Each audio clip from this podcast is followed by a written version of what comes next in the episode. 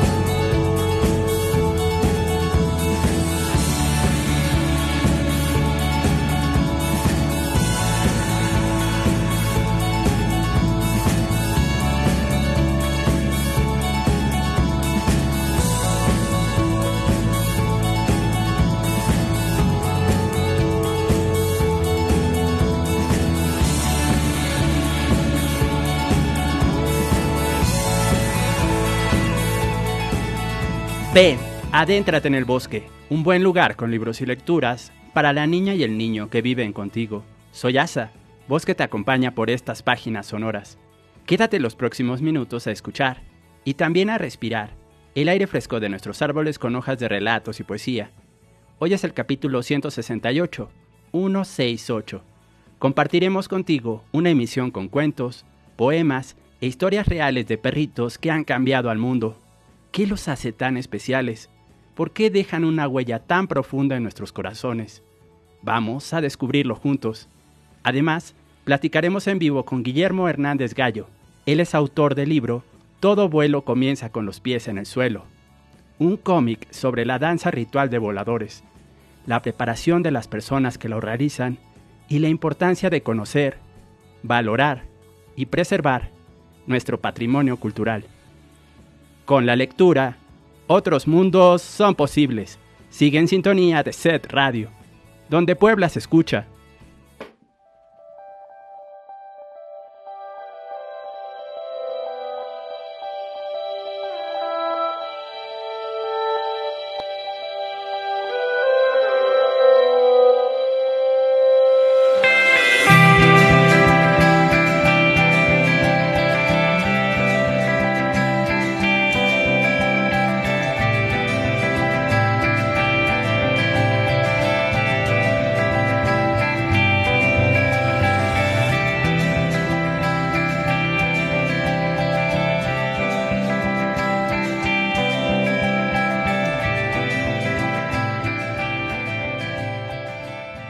Libro Vida de Perros.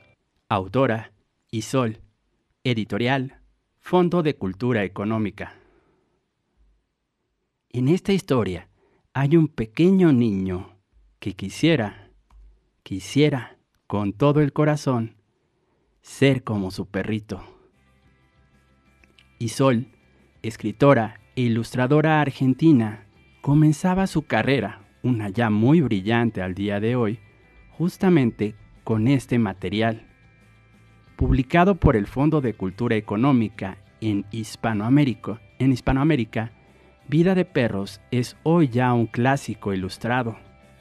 Quédate con nosotros para escuchar un poco acerca de esta historia.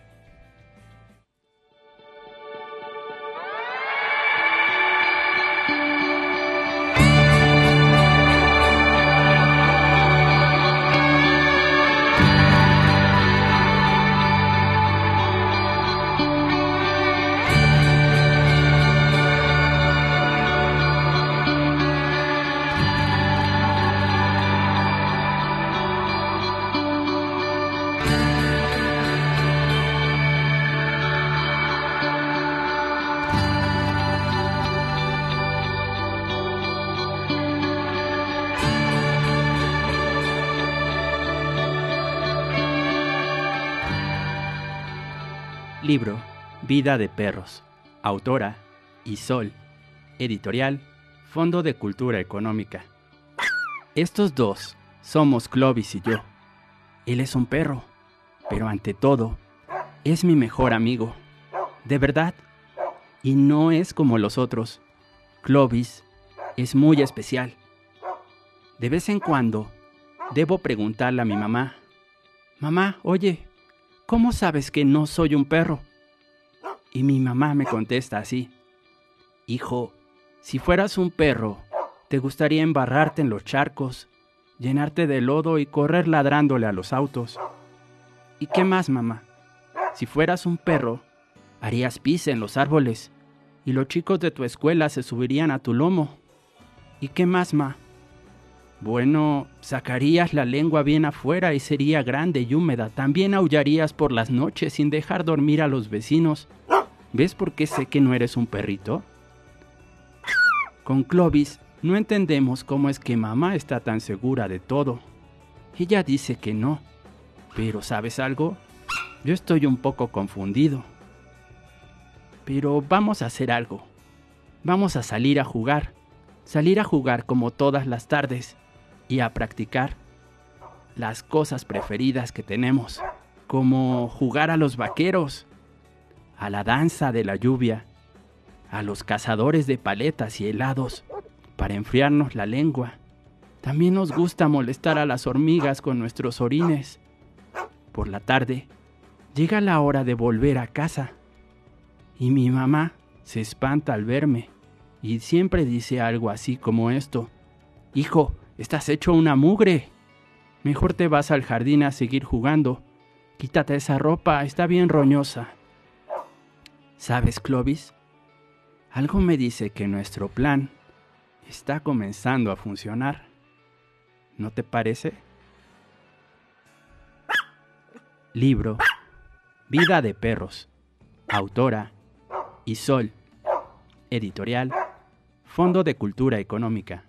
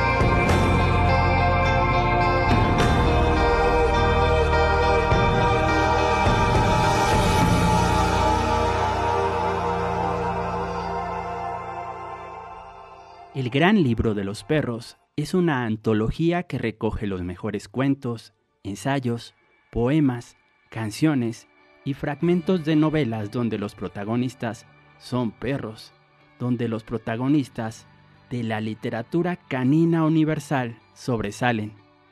Incluye además historias inéditas escritas para la ocasión por voces actuales, más de 200 citas literarias de perritos cercanos y lejanos, así como muchísimas ilustraciones. Antologado y editado por Jorge de Cascante y publicado por la editorial Blackie Books, se trata de una gran referencia para todas las amantes y todos los amantes de los perros. Este libro es un homenaje a todos esos amigos y a todas esas amigas que alguna vez se han hecho pis en nuestras casas. En este, en este libro encontrarás a escritores tan famosos como Virginia Woolf, Miguel de Cervantes Saavedra, Clarice Lispector, Mark Twain, Richard Brotigan, Franz Kafka, Patricia Highsmith y muchos otros autores alrededor del mundo. Este es uno de los relatos que aparecen allí en el gran libro de los perros publicado por Blackie Books. Se llama Pelos de Perro, La escritora es Lydia Davis. El relato inicia así. El perro ya no existe. Lo echamos de menos. Cuando suena el timbre, nadie ladra. Cuando tocan el portón, nadie ladra. Cuando volvemos del trabajo por la noche, nadie nos está esperando. Cuando los niños regresan de la escuela en la tarde, nadie los está esperando. Seguimos encontrando sus pelitos blancos por toda la casa y en nuestra ropa. Los recogemos. Deberíamos tirarlos. Pero eso es lo único que nos queda de él. Por eso no los tiramos. Tenemos una esperanza algo loca. Si recogemos los suficientes pelitos, tal vez podamos armar al perrito de nuevo. Pelos de perro. Autora Lydia Davis. Aparece en el Gran Libro de los Perros, publicado por Blackie Books.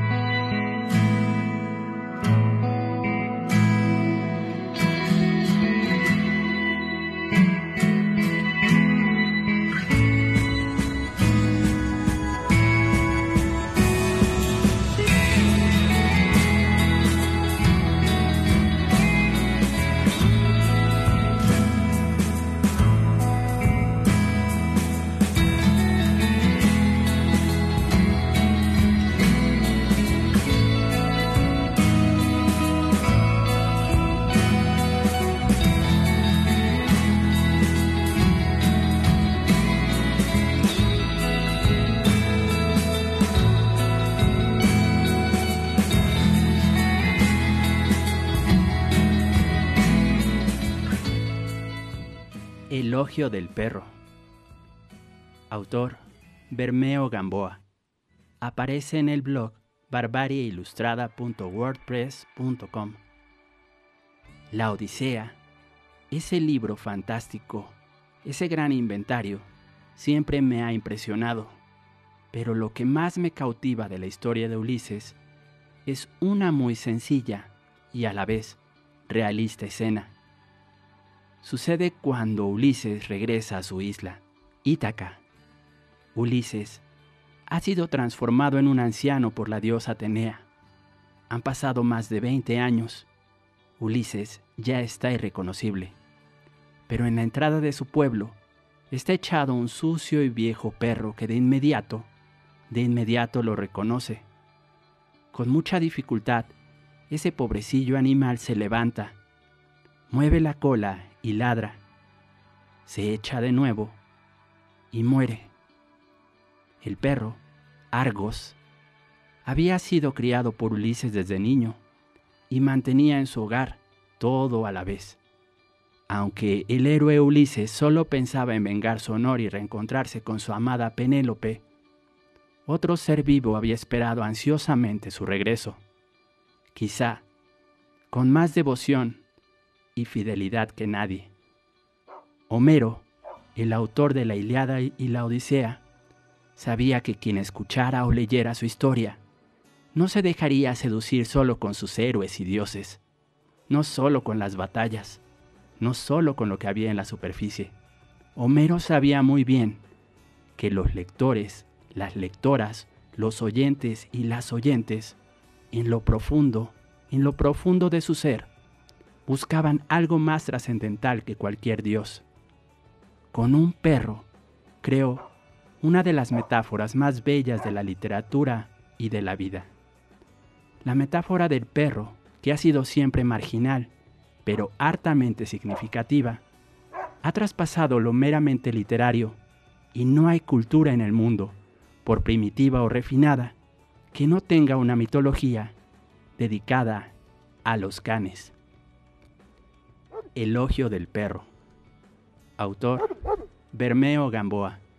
Puedes consultar el artículo completo en el blog Barbarie Ilustrada. La página es barbarieilustrada.wordpress.com.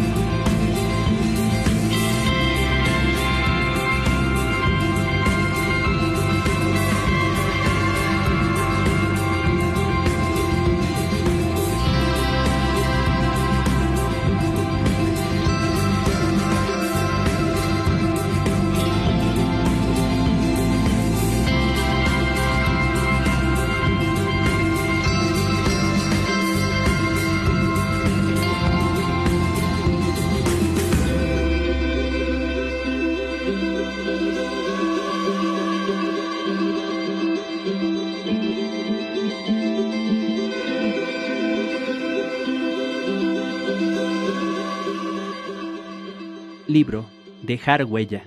Perros de papel. De la memoria. De la imaginación. Compiladora Ana Mari Gómez. Editorial Cali Arena. Prólogo. Una parte esencial del mundo son para mí los perros. Uno de mis grandes regocijos. De acariciar el pelambre de un can tibio y amable, muchos escritores y muchas escritoras con la misma inclinación perruna que yo han llevado a estos grandes compañeros a las páginas de la literatura. Jack London lo hizo con Colmillo Blanco, un perro lobo salvaje que vive grandes aventuras y finalmente es domesticado. Este libro se publicó en 1906, primero siendo por entregas en una revista y después recopilado. Virginia Woolf escribió la biografía de Flush en 1933 un cocker que perteneció a la poeta decimonónica Elizabeth Barrett Browning. Flush, traducida al español por el gran Sergio Pitol, es un perro que se vuelve testigo de su mundo mediante las sensaciones. La lista de perros como personajes literarios es extensa. En la Odisea, compuesta alrededor del siglo VIII a.C., el único que reconoce a su amo después de un larguísimo viaje es el perro Argos, ya viejo casi ciego, habitado por las pulgas. También Julio Verne, a finales del siglo XIX, incluyó personajes caninos en sus obras. No se diga Miguel de Cervantes Saavedra, que llevó a dialogar por la noche a Cipión y Berganza, dos perros, en una novela ejemplar titulada El coloquio de los perros. Triste y solitaria es la vida de Sirio, el perro ovejero con el que Olaf Stapledon tituló uno de sus libros de ciencia ficción publicado en 1944. Creado por un científico, Sirio, el perro, habla inglés con acento canino, posee gran inteligencia humana, pero su cuerpo es de perro. En cambio, en Corazón de Perro, libro publicado en 1925 por Mikhail Bulgakov, el perro callejero al que un cirujano convierte en humano desarrolla un comportamiento desastroso. El maestro del terror de Estados Unidos, Stephen King, por su parte, regresa a un perro de entre los muertos en la historia Cementerio de Mascotas de 1983. Paul Auster, otro escritor norteamericano, escribió sobre Mr. Bones o el señor Huesitos, que debe aceptar que su amo, una persona en situación de calle, está por, por morir. Es larga y sustanciosa la lista de perros en la literatura. En esta antología se reúnen varios autores mexicanos que aceptaron de buena gana escribir sobre estos animales esenciales para nuestras vidas. Libro Dejar huella, perros de papel, de la memoria y de la imaginación. Compiladora Ana Mari Gómez. Editorial Cal y Arena.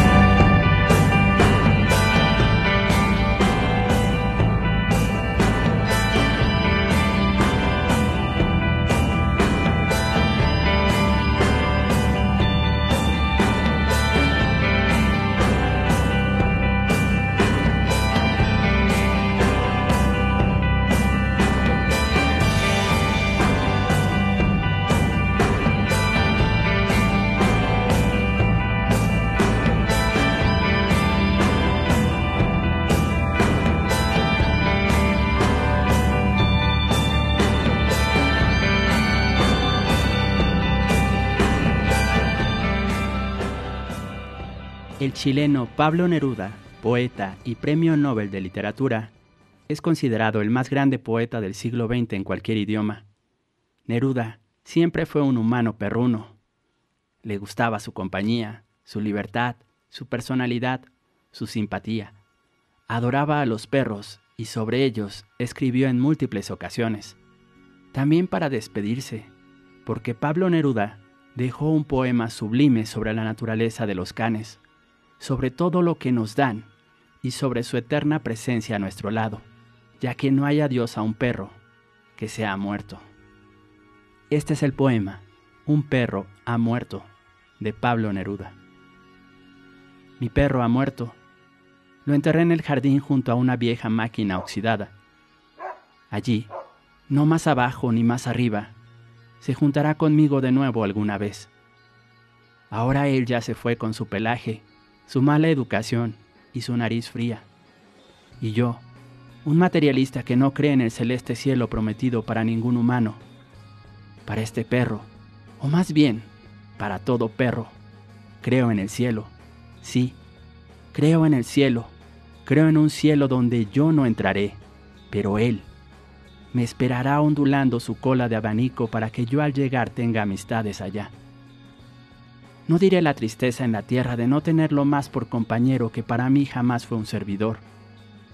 Tuvo hacia mí la amistad de un erizo que conservaba su soberanía, la amistad de una estrella independiente sin más intimidad que la precisa, sin exageraciones. No se trepaba sobre mi vestuario, llenándome de pelos o de sarna. No se frotaba contra mi rodilla como otros perros obsesos.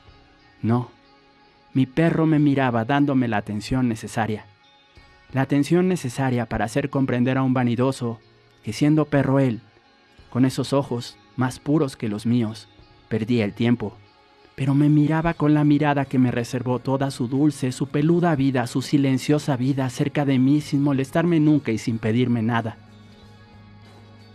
¿Cuántas veces quise tener cola andando junto a él por las orillas del mar en el invierno de la Isla Negra, en la gran soledad, arriba el aire traspasando de pájaros glaciales y mi perro brincando hirsuto lleno de voltaje marino en movimiento? Mi perro vagabundo y olfatorio, enarbolando su cola dorada frente a frente al océano y su espuma.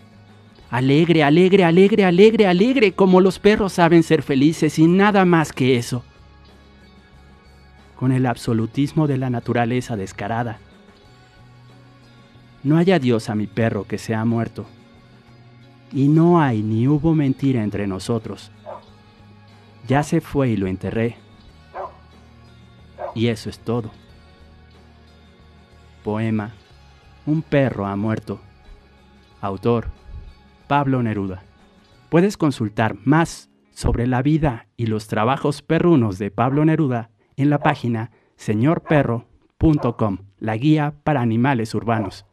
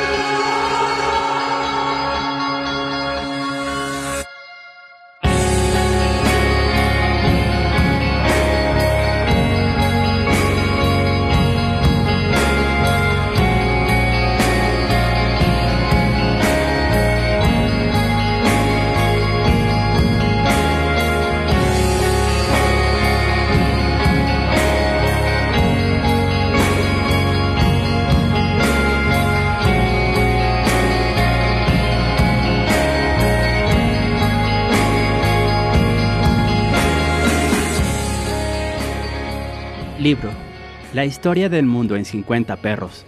Desde el perro que ayudó a inventar el teléfono hasta el que apoyó en terapia a Sigmund Freud. Autora. Mackenzie Lee. Editorial. Diana. Como le sucede a la mayoría de la gente, mi vida cambió por completo cuando tuve un perro. Crecí con muchos. Trabajé como paseadora. Fui la tía divertida de todos mis amigos. Salté inclusive de coches en movimiento para acariciar a perritos en la calle. Pero no fue hasta que traje a casa a una peluda cachorrita San Bernardo de 6 kilos cuando realmente comprendí lo que significa de verdad tener un perro. Significa que todas las cosas bonitas que posees estarán llenas de marcas de dientes, baba o ambas. O que quizá dejes de tener cosas bonitas. Significa que nunca más saldrás de casa sin estar cubierta de una generosa capa de pelo de perro. Y también que la cantidad de tiempo que pases afuera estará determinada por el tiempo que aguante el perrito. Significa también que a veces una gran nariz negra abrirá la cortina del baño justo cuando estás enjabonándote. Significa meter la mano en la garganta de tu perro para sacarle la pelota o el ave muerta que encontró en una canaleta y que trató de zamparse mientras tú no estabas viéndolo significa despertarse a las 4 de la mañana porque la bola de pelos, ahora más grande, quiere jugar y tiene mucha energía. También significa que te encuentras escribiendo un libro antes de que salga el sol, mientras tu perrita disfruta destripando un animal de peluche a tus pies. También significa que tu corazón vive fuera de tu cuerpo. Significa vincular tu felicidad a esa sonrisa perruna y ese movimiento de la cola significa querer ser la persona que tu perro cree que eres y saber que nunca lo serás, pero que él te amará de cualquier forma, de cualquier manera. significa tener la galería de fotos de, tu celular llena de imágenes casi idénticas de tu perrito durmiendo y sacarlas de repente para mostrárselas al mundo, a quien quiera que conozcas, te lo pidan o no. También significa tener de pronto una vida llena de un amor ilimitado que fluye en dos direcciones. Resulta que todos esos clichés sobre tener un perro son totalmente ciertos. Hay un viejo adagio que dice, escribe acerca de lo que conoces. Y como el último año de mi vida lo consumió por completo mi nueva dependiente peluda que ya alcanzó los 54 kilos de peso, he estado recopilando anécdotas de perros en la historia. La historia, con mayúsculas, me gusta desde que era muy joven, pero siempre he pensado que las partes que me fascinan no son las guerras, la política, los congresos o los grandes eventos a los que la gente rinde homenaje con placas y ceremonias. Más bien me atraen los relatos poco convencionales y con frecuencia menos conocidos que no solo prueban que la historia es profundamente extraña, sino que también muestran nuestras características universales como raza humana, las experiencias tanto de los seres humanos y en este caso también de los canes. Estas narraciones e historias acerca de los perros de la historia abren pequeñas ventanas hacia los grandes momentos históricos en los que sucedieron y hacia la vida de los humanos a quienes estos animales acompañaron. En este libro hay historias de perros, reales, míticos y algunos que tienen probablemente un poco de ambas, pero también hay historias de personas. Traté de contar no solo relatos de los canes más buenos de la historia, sino de usarlos también para contextualizar algunos momentos claves de nuestro pasado. Como una nerd autoproclamada de historia que se la pasó dormida todas las clases de historia en su escuela preparatoria y en la universidad, porque bueno, seamos sinceros, nadie toma buenas decisiones, decisiones a los 16 años. Ahora debo fingir con un poco de vergüenza que comprendo perfectamente el contexto, por ejemplo, de la Revolución Francesa, Espero que estas reseñas breves y accesibles puedan proporcionarles a ustedes lectores nociones básicas sobre algunos momentos históricos cruciales. Sí, igual y son como yo, personas que antes no entendían bien en qué consistieron y en qué fecha se desarrollaron. Dependiendo de dónde y en qué época de la historia aparecieran, las opiniones sobre los perros y su papel en la sociedad varían muchísimo. Los perros han sido mascotas, compañeros, cazadores, trabajadores, protectores, plagas, experimentos. Se les ha considerado incluso sagrados, dignos de conmemoración. También han sido seres temidos, odiados y, por supuesto, todo lo que está en medio de eso. Para poder comprender a los perros, su situación en determinada época y los detalles de esa época y esa situación, a menudo Debemos hacer a un lado nuestras ideas modernas y prejuicios sobre el perro como mascota o como meme, y en su lugar, tratar de considerar sus relatos e historias desde el punto de vista del mundo en el que vivieron. Esto también requiere que aceptemos que el pasado no siempre es amable. A pesar de que los perros son quizás las criaturas más puras del mundo, no todas estas historias son puras, porque así como los perros son buenos, los seres humanos en ocasiones somos de lo peor. Y como es nuestra costumbre, a lo largo de la historia hemos hecho que los perros sean cómplices nuestros en algunos de los peores momentos. Dudé si incluir o no este tipo de historias en el libro, pero al final decidí hacerlo porque sentí que eran fundamentales para describir una imagen completa tanto del papel de los perros en la historia como de la historia misma. A menudo, la manera en que hablamos, tratamos y recordamos a nuestros perros dice mucho más sobre nosotros que sobre ellos. Ahora, si me disculpan, hay una nariz húmeda pegada a mi pierna e insiste en que le lance una pelota. Disfruten el libro. Libro. La historia del mundo en 50 perros. Desde el perro que ayudó a inventar el teléfono hasta el que apoyó en terapia a Sigmund Freud.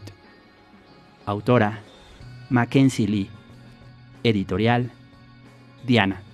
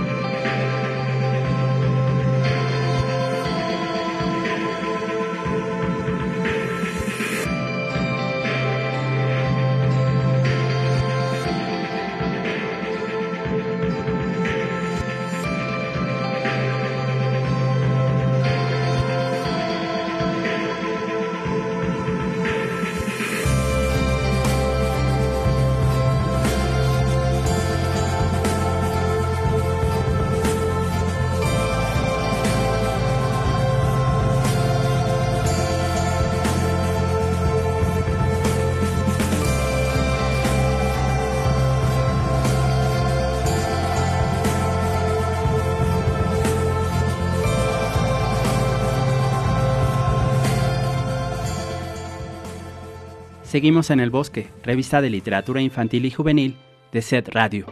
Hace unos días, y con el fin de dar a conocer el patrimonio cultural de los voladores del estado de Puebla, la Secretaría de Cultura pone al alcance de la población el libro digital Todo vuelo empieza con los pies en el suelo, del autor Guillermo Hernández Gallo. Está completamente gratuito para su descarga en la página cultura.puebla.gov.mx.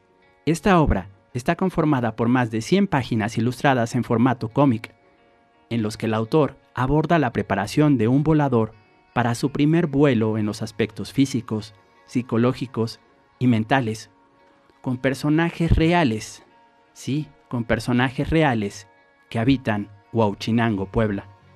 La narrativa tiene como objetivo dignificar la labor de los voladores y los orígenes de este rito ancestral, e incluye diversos elementos de esta tradición prehispánica, entre ellos el palo volador, la vestimenta, los instrumentos de viento y percusión, así como diversos elementos que se realizan antes, durante y después de la danza. Este libro en formato cómic va dirigido al público en general, especialmente niños y jóvenes. Las y los interesados, como te decía hace un momento, pueden descargar de forma completamente gratuita esta obra en el apartado Publicaciones de la página cultura.puebla .gov.mx. Es un placer platicar en vivo hasta Huachinango esta mañana con el autor Guillermo Hernández Gallo. Guillermo, buenos días, ¿cómo estás? Hola, muy buenos días, Rafael. Este, gracias por la invitación aquí a tu programa El Bosque. Gracias por, por aceptar. Guillermo, cuéntanos un poquito cómo se originó, cómo nació en ti la idea de publicar un libro en formato cómic acerca del ritual de voladores. Ah, bueno, mira, este, no surgió en sí, o sea, yo no tenía yo al principio la idea de publicar un libro. Al principio primero se quería hacer nada más un, un cortometraje o un documental para apoyar a los voladores de aquí de nuestra región, porque ellos iban a hacer su primer encuentro de voladores a nivel estatal.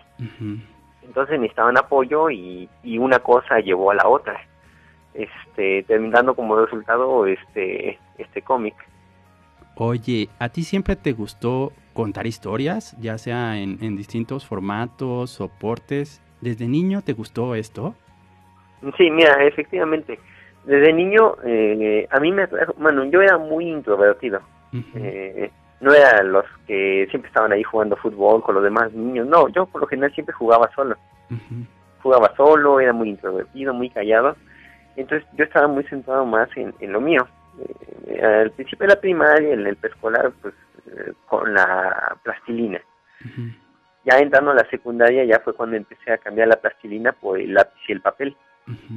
Donde ahí este el dibujo y la ilustración fueron los medios que yo estaba usando para pues para, para expresarme, ¿no? Y en el que yo, pues como no interactuaba a veces con mucha gente, pues era la forma en la que yo interactuaba, en la que yo pasaba el tiempo. Claro. Oye, hay mucho de real, si no es que todo, en esta historia. Todo vuelo empieza con los pies en el cielo.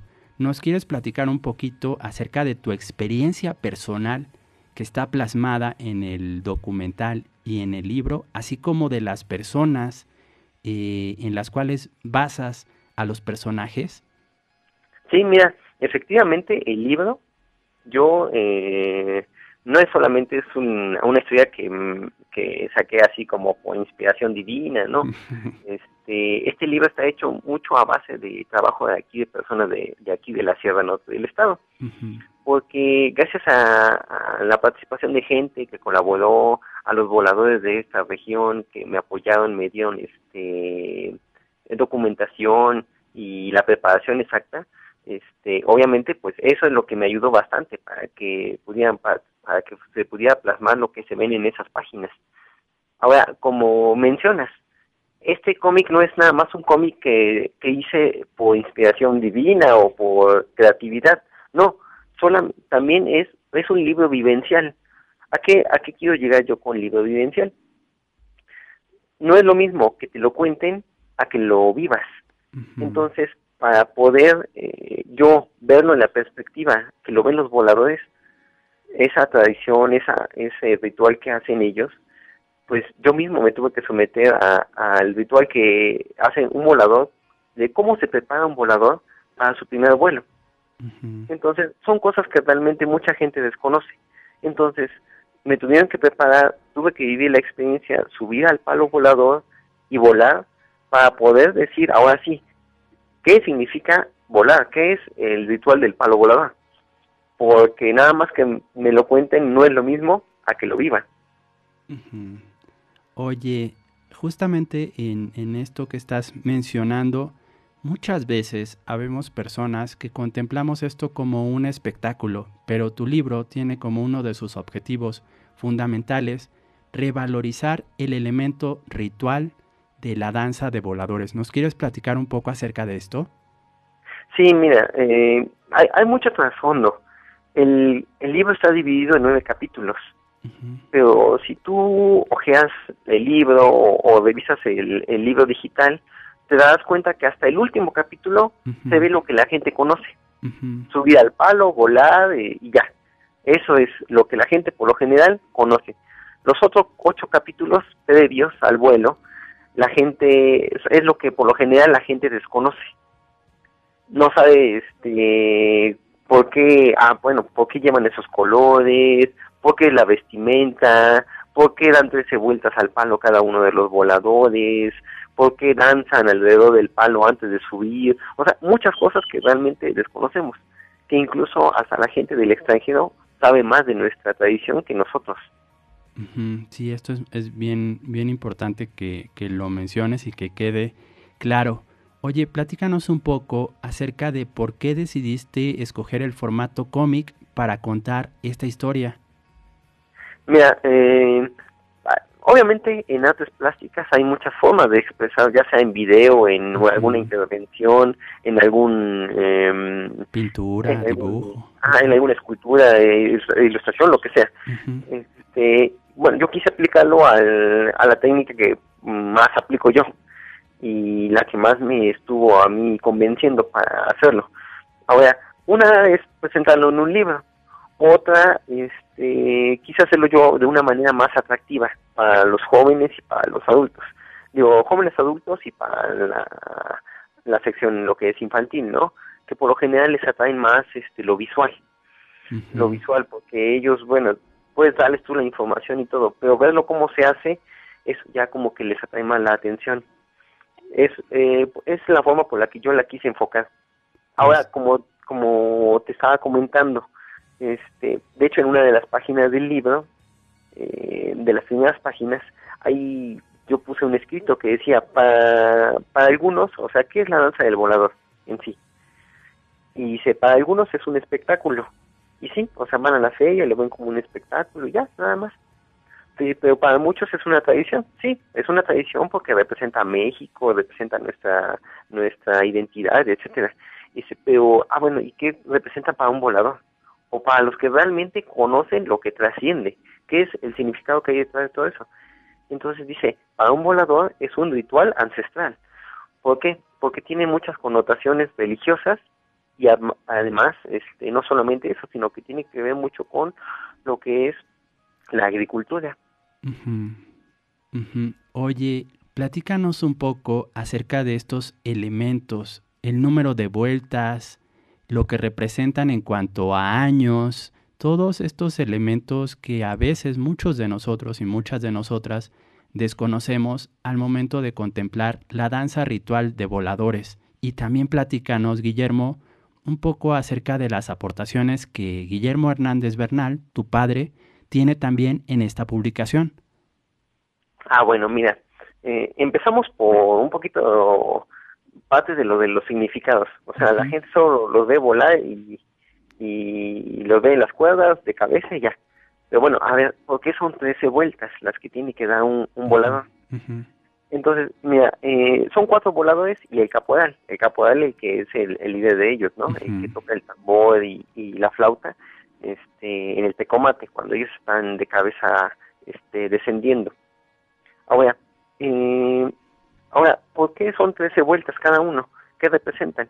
Si, si nos remontamos al pasado, recordamos que mm, nuestra cultura en la época prehispánica era de las mejores en matemáticas, las que sabían mucho sobre astronomía, o sea, era una civilización muy avanzada, si la comparamos con las civilizaciones europeas y demás, que nos, eh, que bueno, o sea, teníamos conocimientos que ellos eh, aún no tenían.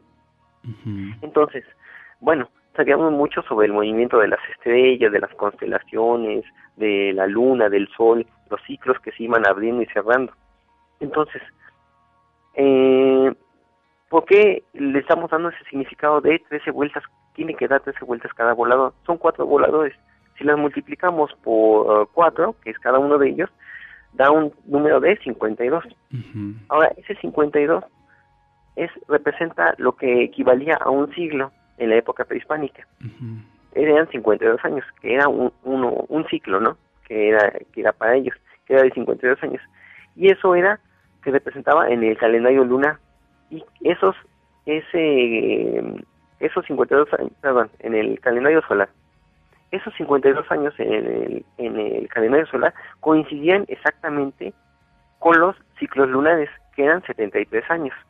O sea, por algo coincidían. Entonces, también, eh, esas son cosas que realmente pues la gente pues a veces desconoce, no, no, no los culpo, pero a veces también es falta de interés. Y muchos extranjeros conocen esos datos o hasta incluso eh, mucho más que nosotros. No soy antropólogo, pero o sea, yo les puedo decir que realmente cuando llega un extranjero, llega otra persona y conoce la riqueza que tenemos aquí, pues realmente quedan maravilladas porque se preguntan, bueno, ¿y, por qué están arriesgando sus vidas? ¿Por qué cuelgan de una cuerda? O sea, eso es algo salvaje, hasta, hasta mucho. Ellos dicen que es algo salvaje, es, esto, esto, que estamos haciendo. Pero si nos vamos al, si nos remontamos al pasado, vemos que, eh, ¿por qué lo hacían? Vendrían a preguntarnos, ¿por qué hacían esa, esa danza a nuestros antepasados? Lo hacían por razones religiosas, principalmente. Oye, Platícanos también un poco en, en, este sentido y en este contexto sobre el reino del Totonacapan, porque a veces también tenemos una idea errónea de que solo hay voladores en Papantla, por ejemplo, ¿no? Cuando hay en otras partes, no solo de México, sino inclusive de Centroamérica. Platícanos un poco acerca de esto, Guillermo. Ah, mira, mira este, qué bueno que menciones ese punto.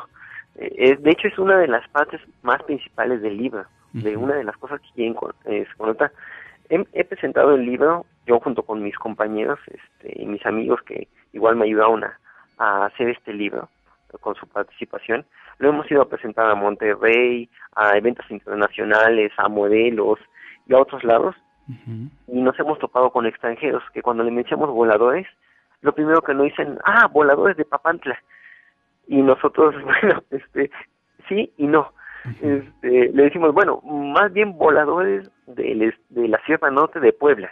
Eh, nosotros le tratamos de, de, en cierta forma, no, no corregir, pero sí eh, informarles que no solamente en Papantla hay voladores.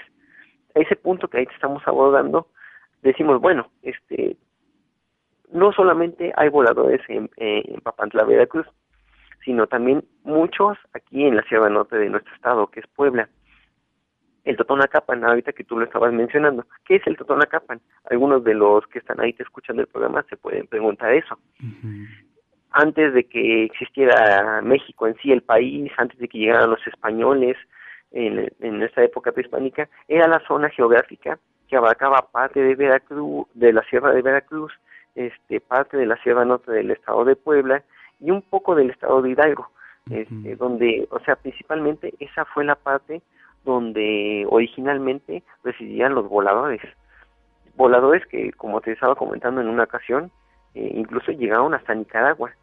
O sea, en Nicaragua todavía se pueden ver hasta vestigios de, de, voladores que llegaron hasta esas zonas. Sí, es, es, bien interesante y el cómic sirve como introducción a este tema, ¿verdad? Sí, te digo, eh, al final de cada capítulo se dan algunos datos datos, datos o curiosidades sobre los voladores, cosas que a veces la gente este, desconoce. Y yo, uno de los objetivos, como dices, otra, uno de los objetivos era ese, este, dignificar al volador. Otra, el que obviamente pues sepan que ya seas extranjero o seas aquí mismo de México, porque hay gente incluso en, otros estados, más en estados del norte, que piensan que solamente hay voladores en Veracruz. Pero no, no, no, es así. Y también mencionar que pues, también es cómo se prepara un volador y, los, y, y esos datos que hay al final de cada capítulo como curiosidades de que la gente a veces este, desconoce. Por supuesto. Oye, hay otro elemento que me llama mucho la atención y que por supuesto es fundamental para el rito de los voladores. ¿Cómo los dioses entregaron los instrumentos para generar la música? ¿Nos quieres comentar brevemente acerca de esto, Guillermo? Sí, mira, em, bueno, así como leyenda, se comenta que obviamente eh, cuando surgían las sequías, hace muchos años, en, en la antigüedad, eh, ¿qué pasaba? Eh, se destruían las cosechas. Ahí entra el tema de lo que te comentaba, que era eh, todo lo de lo de eh, los cultivos, lo del lo de la lo de cultivar este el maíz y los demás alimentos. Entonces las cosechas, las sequías azotaban las cosechas y había mucha hambruna. Entonces, pues, ¿qué tenían que hacer los pobladores de ese entonces? tenían que hacer una petición a los dioses. Entonces, como te decía, el palo volador es un vínculo, ¿no? Entre el cielo y la tierra, entre los mortales, entre los dioses, entre lo entre lo terrenal y entre lo divino. Entonces, bueno, ese es cómo comunicarse, cómo conectarse con, con los dioses. ¿Para qué? Para traer las lluvias y así poder tener cosechas. Mencionabas eh, lo de los instrumentos, la flauta y el tambor. Los entre los voladores hay un líder que es el caporal. El caporal, es el que lidera, el que los va guiando. Ellos son los que son los privilegiados en que tienen que ir a hacer la petición. Entonces, supuestamente en la leyenda cuenta que esos instrumentos fueron entregados por los dioses. ¿Para qué? Una, para que el volador, el principal que es el caporal, fuera el que hiciera la petición, la ofrenda. ¿Cómo? A base de música. música. Esa música era una para guiar a los, a los otros cuatro voladores a subir al palo y hacer la danza. Una vez que estuviera en la punta del palo, el, en el, el caporal, estuviera ahí, él empezaba a tocar música para los dioses, en especial para el dios de la lluvia, que era Tlaloc, y también para el dios del sol. ¿Para qué? para que eh, la lluvia era para que la tierra sacie su sed y el sol para que le dé energía y puedan crecer las cosechas. Por supuesto. Ha sido un placer, un privilegio realmente, Guillermo, platicar contigo esta mañana aquí en el bosque. Los invitamos, por supuesto, a que descarguen de manera completamente gratuita la versión digital del libro Todo vuelo empieza con los pies en el cielo. Pueden hacerlo desde la página cultura.puebla.gov.mx. Ojalá podamos volver a platicar muy pronto acerca de otros de tus proyectos, Guillermo. Sí, con mucho gusto. Ya sabes que eh, cualquier cosita estoy aquí a, su disposición. Y sí, para cualquier otro proyecto o demás, este, espero ya estar este, notificándoles. Perfecto, Guillermo. Buen fin de semana. Muchas gracias por estar con nosotros. No, igualmente y muchas gracias por su, por, su invitación. Muchas gracias.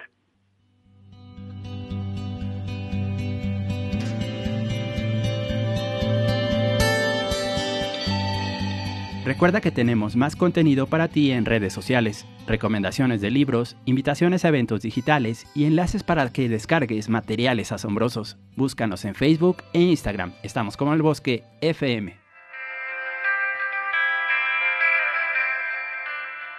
Para el programa de hoy seleccionamos temas de post-rock del dúo Homeless Atlantic. Ellos son originarios de Nueva Zelanda.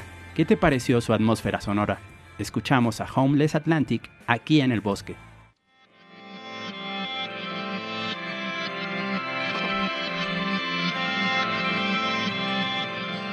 ¿Quieres volver a escuchar este programa o compartirlo con alguien? Disfruta nuestro podcast en el dispositivo electrónico que prefieras y a la hora que tú elijas. Búscanos en Spotify, Mixcloud, Google, Apple y Anchor. Estamos como el bosque FM.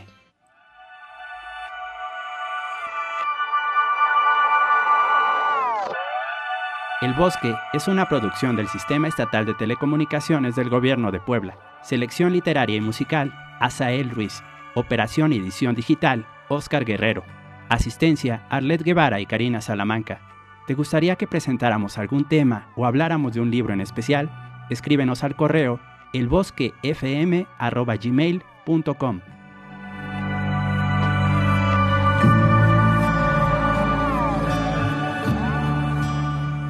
Mil gracias por escuchar. Compartimos breves minutos juntos. Nos encontraremos de nuevo la próxima semana para descubrir más lecturas y platicar con nuevos amigos que hacen que los libros te lleguen. En el bosque, todos estamos hechos de historias. Set Radio 105.9 presentó. Recuerden guardabosques. Nos volveremos a escuchar el próximo sábado. El próximo sábado. De 10 a 11 de la mañana. A 11 de la mañana